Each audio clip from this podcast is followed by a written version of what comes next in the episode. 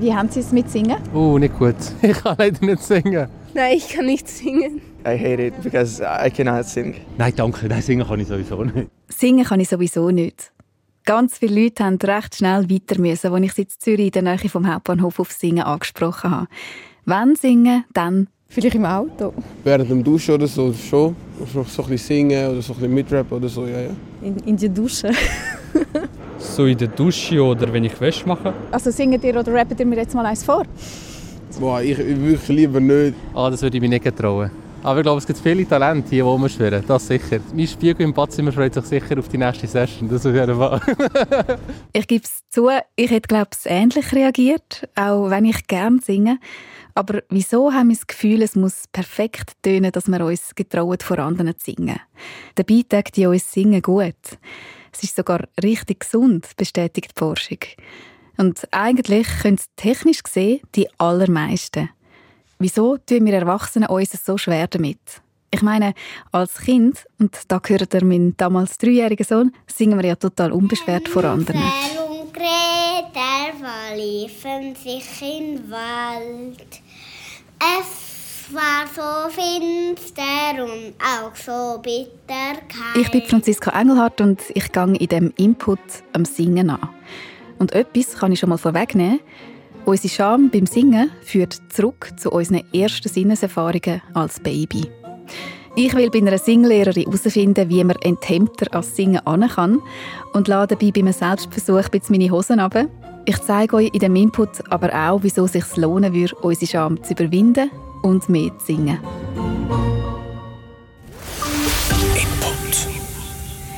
Ich bin ehrlich gesagt die Strassenumfrage machen und habe gedacht, kein Mensch wird sich getrauen, mir ein Lied ins Mikrofon zu singen. Darum hat es mich umso mehr berührt, was tatsächlich ein paar gemacht haben. Okay, das ist ein Lied von einem fünfjährigen Kind. Also sie singt das und ich finde es mega herzig und ich singe es meinem Freund immer. You're my honey bun, sugar plum, umpy umpy umpkin. You're my sweetie pie. You're my cupcake, drops, smakum smakum, you're the apple of my eye. Ich denke, Oder die junge Ukrainerin, in Deutsch, äh, bei mir bist du schon. Di, di, di, di. Da, di, da, da, di, da, da, dum, dum, du, du, du, du. und dann auch noch ein junger Hip-Hopper. roads, Take me home to the place where I belong. West Virginia, mountains, mama. Take me home, country roads. So cool. Was haben Sie das Gefühl, wieso getrauen sich nicht so viel? Sie schämen sich. Ja, wieso schämt man sich? Ja, ich schaue mich auch gar nicht. Es ist halt, ich kenne viele Leute, die halt so eine gute Singerstimme haben und so. Ich finde persönlich, dass ich halt das nicht habe und dann ist es halt irgendwie ein bisschen schwierig so etwas. Es ist halt irgendwie ein bisschen peinlich. Ich kann es gar nicht oder andere können es besser. Der hohe Anspruch an die eigene Stimme und wie etwas zu tönen hat, das hindert die allermeisten daran, vor anderen zu singen. Ich besuche eine Frau, die weiss, wie man die Scham kann überwinden kann und wie man gehemmte SängerInnen enthemmt. Und sie zeigt das nachher gerade noch an mir. Wir haben ein wunderschönes Steigerhaus. Ja, Und zwar, wenn das überrascht mich. ja, ich sehe nicht so schön aus, man kann wunderbar drin singen. Ah,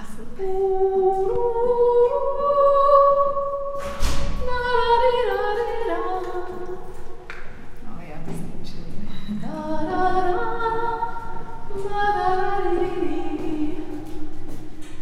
Man kann auch zweistimmig singen. Dass ich könnte einstimmen Ja, Sie können den Ton singen und ich singen. Oh, jetzt gehen wir doch auf Stegenhof. Ich soll mit einstimmen, sagt sie da im Stegenhaus. Ich bin froh, dass Rachel Gottsmann dann von sich aus sagt, dass Singen beim Stegenlaufen doch ein bisschen ungünstig ist. Sie ist Gesangslehrerin und Musiktherapeutin und ich besuche sie in ihrem Atelier zu Horgen. Ihr Akzent kommt übrigens aus Wales. Die meisten Leute sagen, ich kann nicht singen. Gibt es das? Ich kann das nicht. Ich würde sagen, wenn jemand sagt, ich kann nicht singen, dann meinen sie, ich singe schief. Das ist für mich schon zwei ganz verschiedene Sachen. Weil eine Stimme benutzen und einen Ton machen kann eigentlich jeder. Und das mit dem mit dem richtigen Ton singen und den Ton treffen, das hat eher mit dem Losen zu tun als mit dem Singen. Da geht es dann für mich darum, dass sie wie einfach lernen, sich selber zuzuhören, damit sie ihre Töne wirklich hören können, die sie machen. Und das ist etwas, was sie trainieren, dass man sich selber zuhören kann. Genau. Zu ihr kommen ganz diverse Leute, ähm, solche, die fast gar noch nie gesungen haben, aber auch viele, die schon im Chor singen und besser werden wollen. Und jeder und jede sei am Anfang gehemmt. Wie äh, sind sie nachher nicht mehr gehemmt? Also wie, wie können sie ein Thema? Also ich versuche so schnell wie möglich sie zum Lachen zu bringen. Das bringt meistens sehr viel. Mhm. Äh, und sonst gar nicht sehr über, über den Körper. Und dann deklariere ich, dass wir einfach Töne machen. Okay. Ich nehme das Singen aus dem Singen raus mhm. und Töne machen ist wie ungefährlich. sie sagt, sie nimmt das Singen aus dem Singen raus. Ich bin ja gespannt. Wollen wir das mal ausprobieren? Um, okay. okay. Wir stehen auf also, und ich probiere mich zu entspannen. Gut. Sind Sie bereit? Ja. Also, okay. Wir fangen einfach an mit Füßen ein bisschen hüftbreit und spüren den Boden. Sie können Ihre Schultern ein bisschen kreisen. Und jetzt das eine ist jetzt die Bewegung. Aber was viel wichtiger ist, ist, was passiert mit Ihrer Atmung, wenn Sie da mit der Schulter Zuerst also mal viel spüren und sich mit dem Körper auseinandersetzen und erst dann kommen die ersten Töne.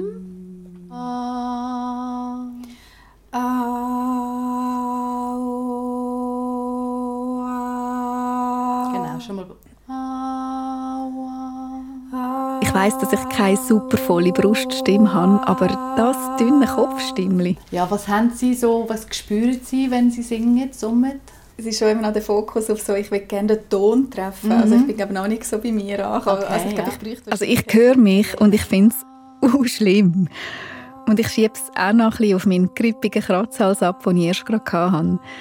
Aber ich habe die Aufnahme an einer guten Freundin vorgespielt, die, glaube ich, ehrlich wäre mit mir. Und sie hat gesagt, sie fände es überhaupt nicht schlimm. Also es bestätigt die hohen Erwartungen an einem selber. Die habe ich genau auch. Und dann kommt noch dazu, dass wir sehr viel Musik aus der Dose hören, und zwar eigentlich fast nur. Und das ist immer perfekt abgemischt. Die Stimmen sind eigentlich nicht so auf der CD oder auf dem ähm, Handy, wie sie wirklich in der Realität sind. Die sind dann so, so angepasst, dass es eine äh, äh, gewisse Ästhetik entspricht. Und das ist aber nicht unbedingt eine natürliche Stimme. Und das heißt, wir haben eine Idee von schönen Stimmen und schön singen, die vielleicht gar nicht erreichbar ist, weil das ja manipuliert worden ist. Und dieses wahrhafte Singen, ich mache einen Klang und es ist eben nicht gerade, es, ist manchmal, es wackelt ein bisschen oder ich muss suchen, bis ich den Ton finde. Das hat wie keinen Platz, weil es nicht perfekt ist. Was passiert jetzt so eigentlich mal ganz technisch beim Singen?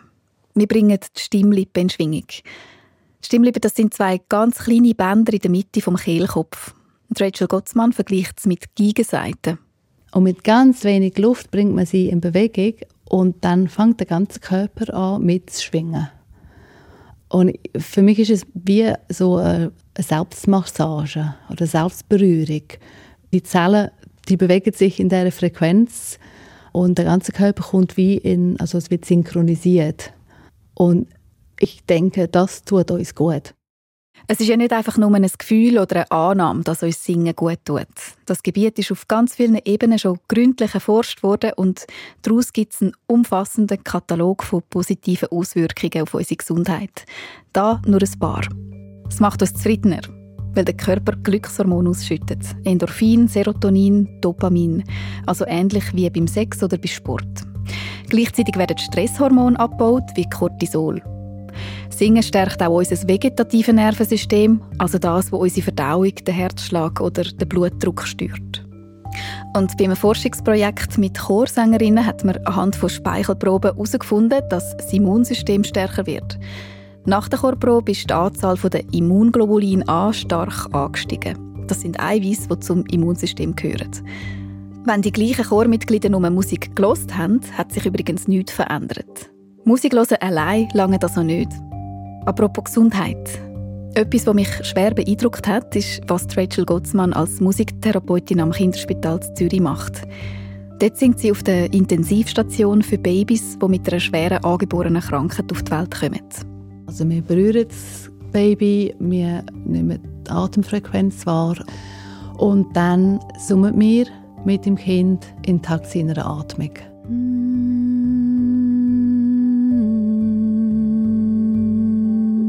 Und das passen wir dann an, je nachdem, wie das Baby reagiert. Also Gesichtsausdruck oder vielleicht wackelt es mit den Fingern oder vielleicht schläft es einfach weiter.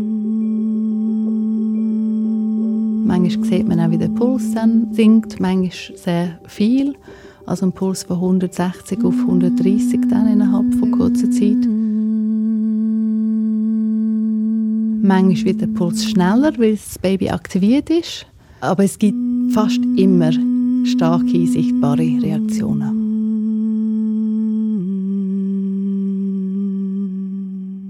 Und wenn ich mit dem Kind summe, realisiert das Kind, das Baby sofort, dass das mit ihm etwas zu tun hat.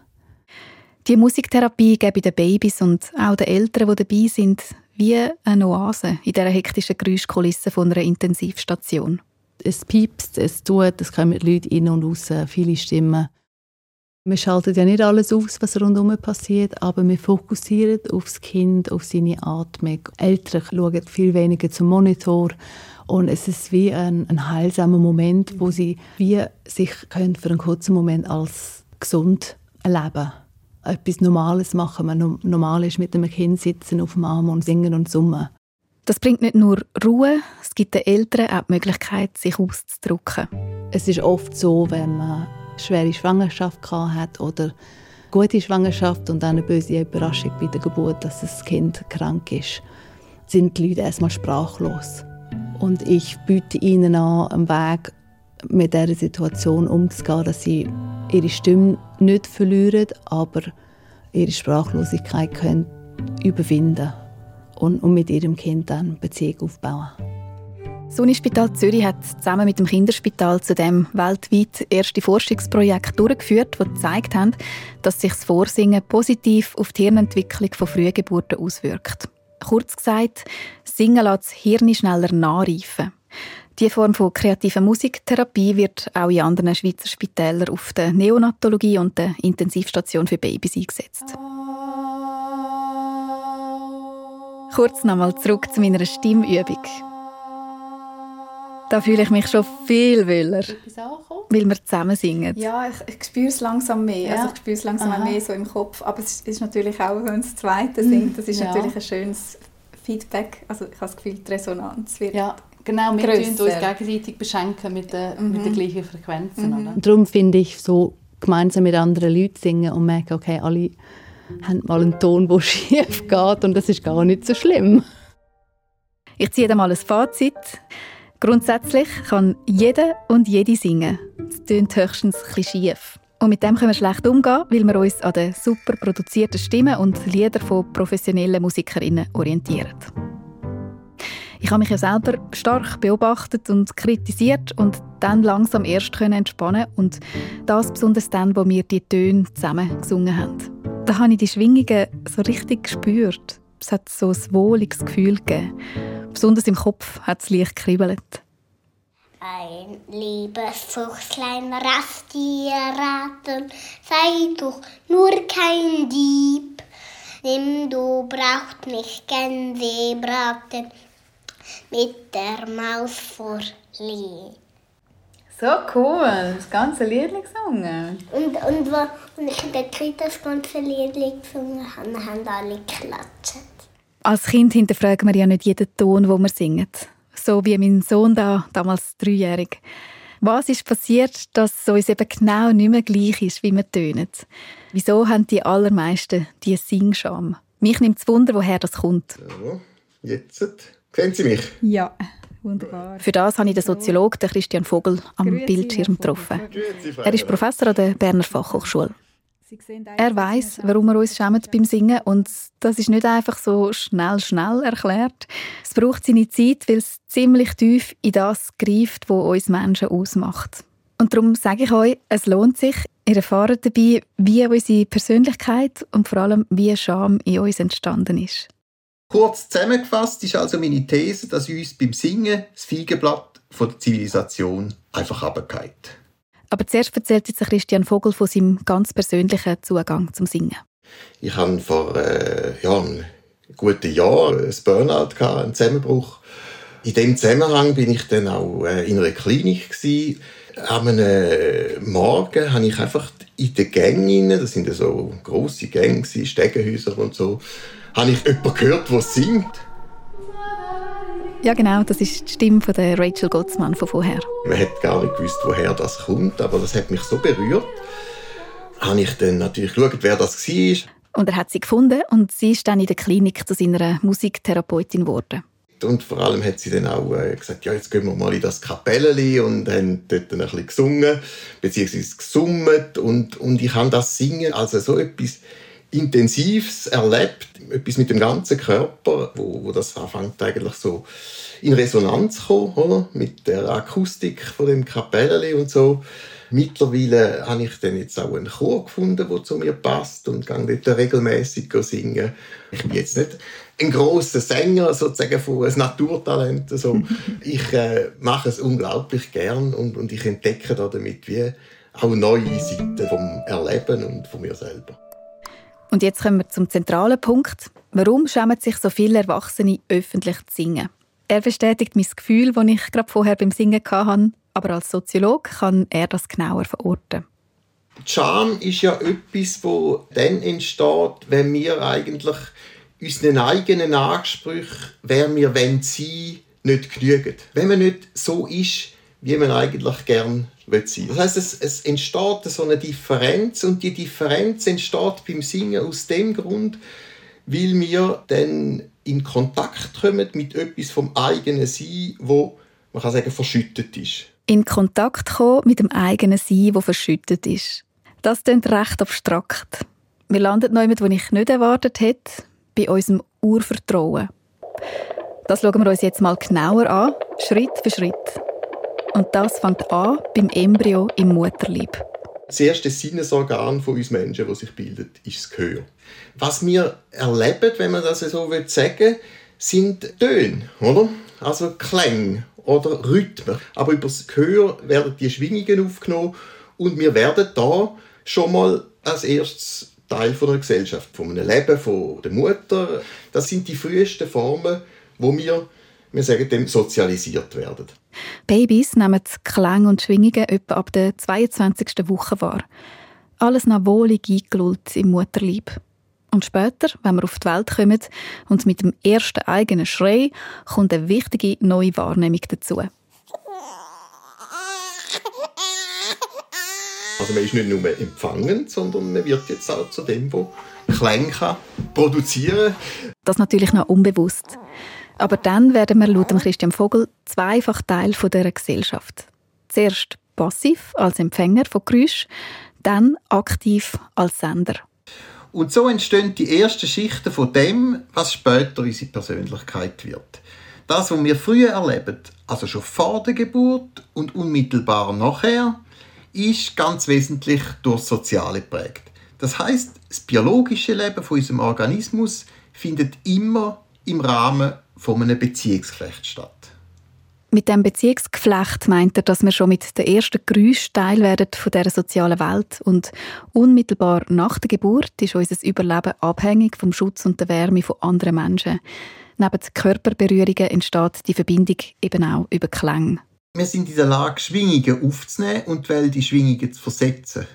Die ersten Erfahrungen vom Sozialen finden darum in Form von Schwingungen oder von Resonanzen statt.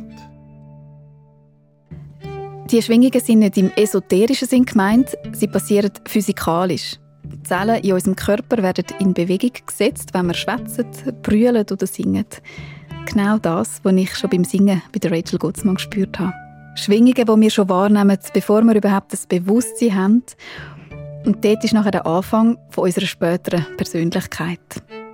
Das sind ganz basale Prozesse wo die tiefen Schichten von unserer Persönlichkeit dadurch geprägt werden. Es geht um körperliche Prozesse, wo also in unserer inneren Natur stattfindet. Weil es eben vor unserem Bewusstsein passiert, da, wo unser Urgefühl entsteht. Und erst später entsteht daraus unser Bewusstsein und unsere Persönlichkeit. Der Prozess ist begleitet von einer Art Urgefühl, vorausgesetzt, man wächst wohlbehütet auf natürlich. Das Gefühl von sich aufgehoben und geschützt fühlen, das kommt von da, von ganz tief. Zuerst ist das Urgefühl im Mutterleib biologisch gewährleistet und nach der Geburt, wo wir dann abrupt aus dem wohligen Setting rausgerissen werden, übernehmen die wichtigen Funktionen dann Bezugspersonen über ihre Körper und Klänge. In der Psychologie redet man darum eben auch vom Urvertrauen, das wir in der ersten Zeit aufbauen. Das Urvertrauen, das wir in dieser allerersten Zeit aufbauen, dann, wenn wir schamlos in diese Welt hineingeboren werden, das hängt laut Christian Vogel mit unserer späteren Scham zusammen. Aber zuerst sind wir als Kleinkind noch völlig umgekehrt, wie eben mein Sohn. In dem Fall soll Mama singen. Sehr gerne. Ja. Okay.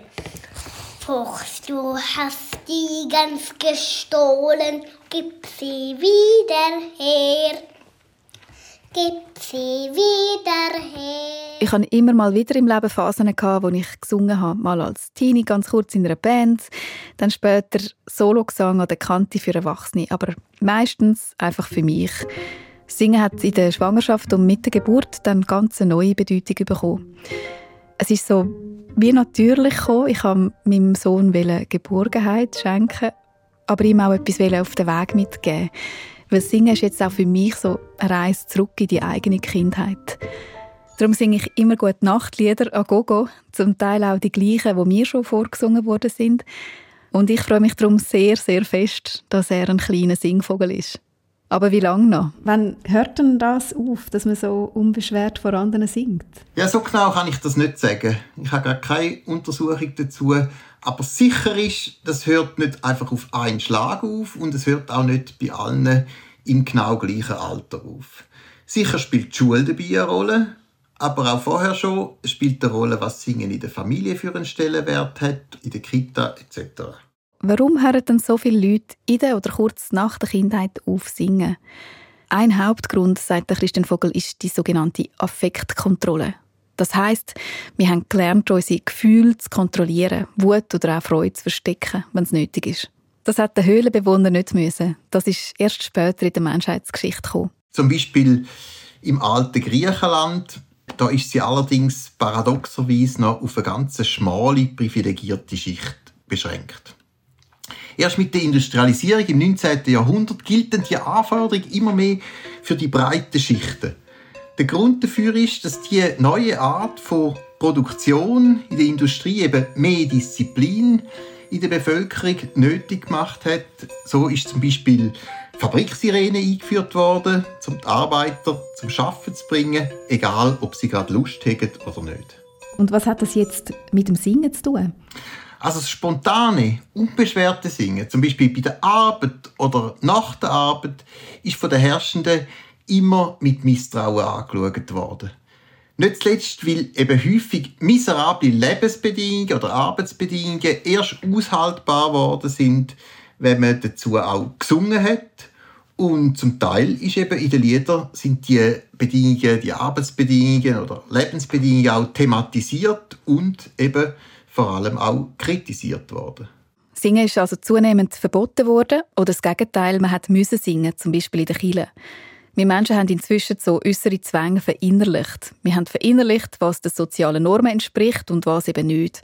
Und wenn wir die sozialen Normen, die Verpflichtungen und Regeln, die in unserer Gesellschaft gelten, verletzen, dann passiert eben etwas. Der Soziologe Christian Vogel zeigt es an einem persönlichen Erlebnis.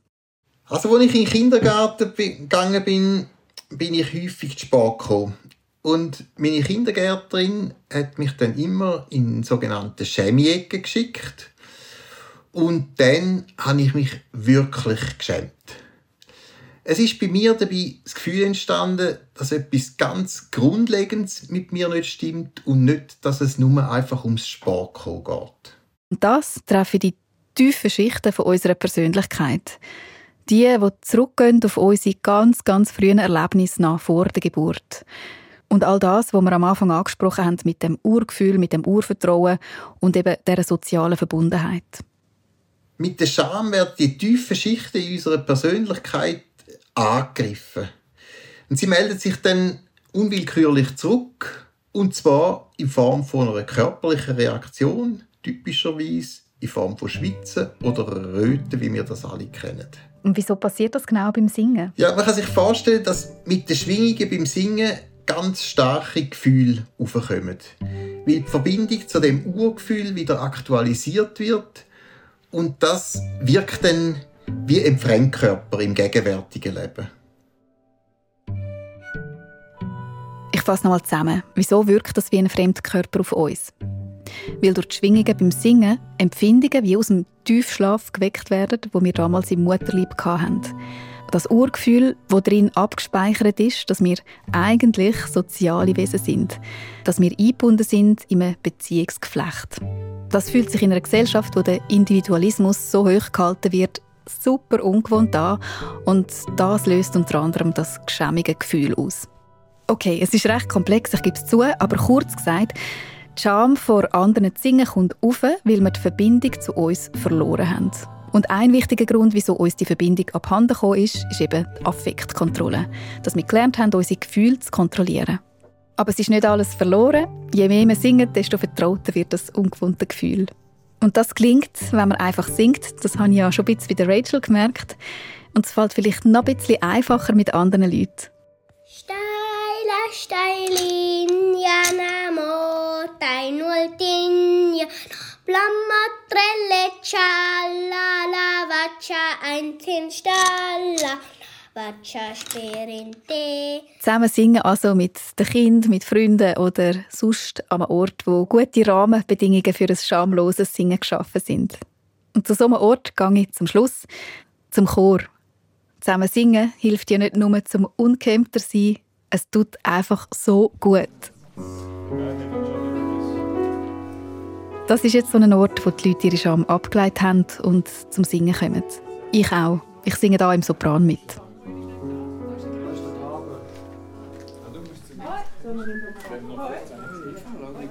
Ich bin Anne Zemp, leite meinen eigenen Chor, das heisst der Chor, und bin ausgebildete Jazzsängerin und arbeite hauptberuflich als Musikerin und Sängerin. An diesem Dienstagabend trudeln gerade alle zu der Probe im Zürcher Langstrassenquartier. Plus minus 20 Leute, Männer, Frauen, ziemlich 50-50 die, die es herausgefunden haben, dass Singen so gut tut oder es damals vielleicht als Kind gemerkt haben, suchen sich dann das wieder. Und es geht manchmal so ein paar Jahre ins Land, bis sie sich wieder finden. Und jetzt die, die in unserem Chor sind, sind ja alle so ein bisschen über 40. Die meisten sind so mit 40 etwa eingestiegen oder 45. Und die meisten sagen mir auch, wenn sie in Chor kommen, ah, ich habe früher so viel gesungen. Und es hat mir immer so gut getan. Und kommen wir zurück wieder zu dieser Kraftquelle eigentlich. Das trifft auch sehr auf mich zu. Mit dem Gedanken vom Chor habe ich zwar länger gespielt, aber nie aktiv einen gesucht. Ich bin dann vor einem Jahr per Zufall zu dem Chor gestoßen, weil sie bei mir auf dem Bürostock proben. Danet hat mich im Sopran aufgenommen. Für das musste ich aber zuerst noch bei ihr vorsingen und auch dort ist die Scham ein bisschen aufgekrochen. Ich kann aber entwarnen, die Scham ist jetzt eben im Chor wie weggeblasen. Eben genau, der geschützte Rahmen und die andere Stimme ist das, was es ausmacht. Wir sind ein Haufen von geübten und ein paar weniger geübten SängerInnen. So, der Bass, habt ihr... Urs, hast du schon das Blatt? Nein. Urs, bist du schon immer ein Sänger gewesen, oder wie ist das mit dir und dem Singen? Hey, ich kann eigentlich überhaupt nicht singen, weil jedes Mal, wenn ich gesungen habe, daheim und so, dann hat meine Frau gesagt, bis gut, hör einfach auf, das ist schrecklich, wie das tut. Aber Annette hat ihn gekannt und gesagt, Urs, du wärst doch ein Bass. Und ich so, okay. Und als Hobbykonzertveranstalter hat es ihn gereizt. Ja, ich habe ein, ein sehr kleines Schamgefühl. Also von dem her, ich habe nichts dagegen, wenn es einfach wirklich völlig falsch steht. uh, und alle Resonanzräume schön an. Singen. Wie ist es jetzt für dich? Also jetzt bist du so, bist mega fest ins kalte Wasser gesprungen. Wie ist es jetzt ähm, nach einem Jahr? Es ist auch so, dass ich glaube irgendwie die Töne langsam treffen und dass ich, ja, dass ich irgendwie mit meinen Basskollegen gespänlich mithalten kann und das macht einfach Freude. Zum Beispiel mit ihm? Also ich bin Henning und ich singe im Bass. Ich habe eigentlich immer recht gerne gesungen, aber eher so geheim und für mich. Oder ich habe mich das eigentlich nie wirklich getraut, ehrlich gesagt. Ich habe das so in den letzten Jahren erst so ein bisschen gemerkt, dass mir das total Spaß macht und habe so Mut gefasst, auch so zu singen oder auch mit anderen zu singen. Und so ist auch er zu dem Chor gekommen. Also es ist ein total entspannendes Gefühl, oder? wenn man so ähm, ja, nach so einem Tag irgendwie da zusammenkommt und bereits schon bei so Aufwärmübungen merke ich, da fällt total viel ab, oder? Es ist also wirklich so, hat schon so ein bisschen was Meditatives irgendwie auch. Am Anfang nehme ich es recht als buffig wahr. Jeder kommt von irgendwo, jede kommt von irgendwo, aber sobald wir anfangen zu singen, gibt es so einen gemeinsamen Vibe und einen gemeinsamen Nenner auf eine Art. Und dann habe ich auch das Gefühl, passiert etwas mit diesen Schwingungen, die das entwickelt, die Musik, bei den Leuten. Und man kommt sich quasi näher in dieser Zeit, wo man miteinander singt.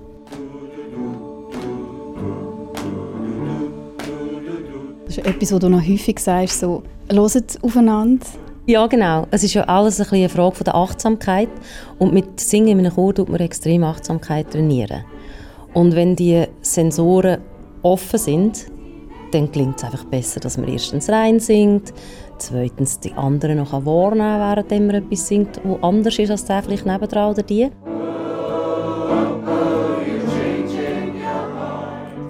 Wenn man die anderen hört beim Singen, die anderen Stimmen, die harmonieren mit der eigenen, das ist genau das, was einem so umhauen kann. Ja, das Tolle ist so dieser, dieser Raumklang, der entsteht dieses Miteinander, oder? Also nicht so isoliert für sich zu singen, sondern so mit dem, was da im Raum entsteht, mit all den anderen Stimmen. Ja, auch so zu sehen, was passiert mit den anderen, oder? Wie, wie, wie reagieren die anderen? Und das Schöne ist, so, man vergisst Zeit dabei. So, es, ist, äh, es gibt wirklich keine, keine, Zeit mehr. Irgendwie. Es löst sich alles völlig auf. Man schwebt nur noch so zwischen den, oder in diesen Tönen rum. Und es passiert etwas mit einem. Nicht nur klanglich, sondern eben auch emotional.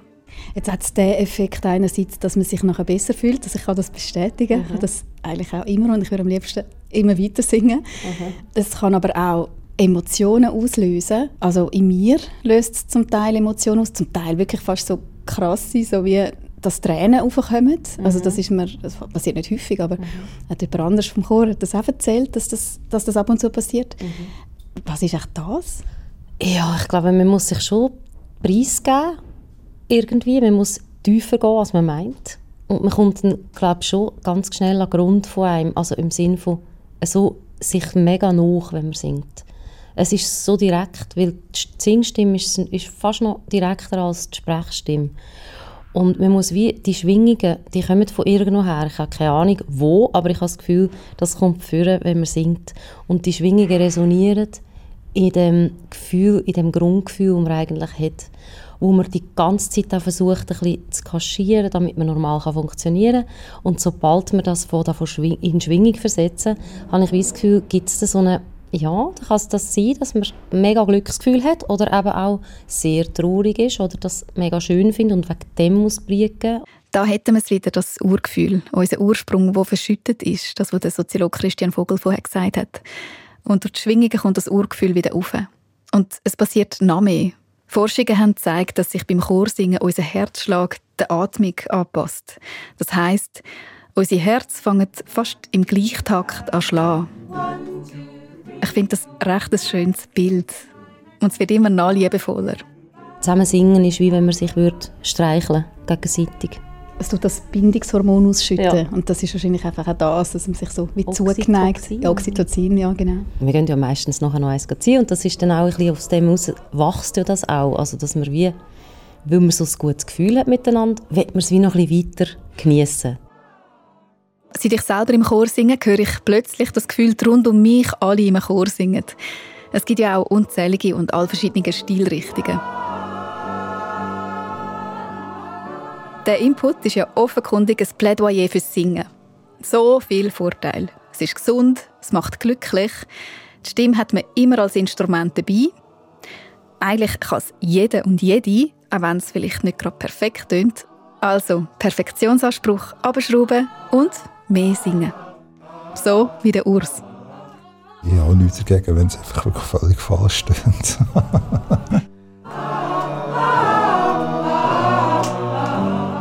ich finde, wir wären alle so viel entspannter und freier, wenn wir könnten schamlos unseren Gefühlen freien Lauf lassen und darum auch mehr singen.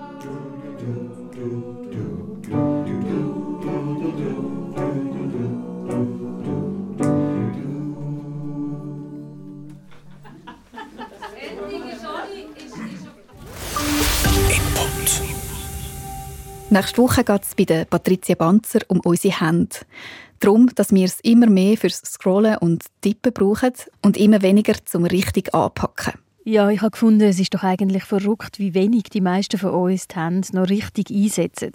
Durch Digitalisierung, Automatisierung ist uns sehr viel Arbeit mit den Händen abgenommen worden. Darum frage ich mich, ein bisschen überspitzt natürlich, was würde eigentlich passieren, wenn wir irgendwann all nur noch klicken und tippen und nur noch ganz feine Bürohände hätten? Bildet sich unsere Hände dann vielleicht sogar zurück? Werden wir zu einer Art T-Rex?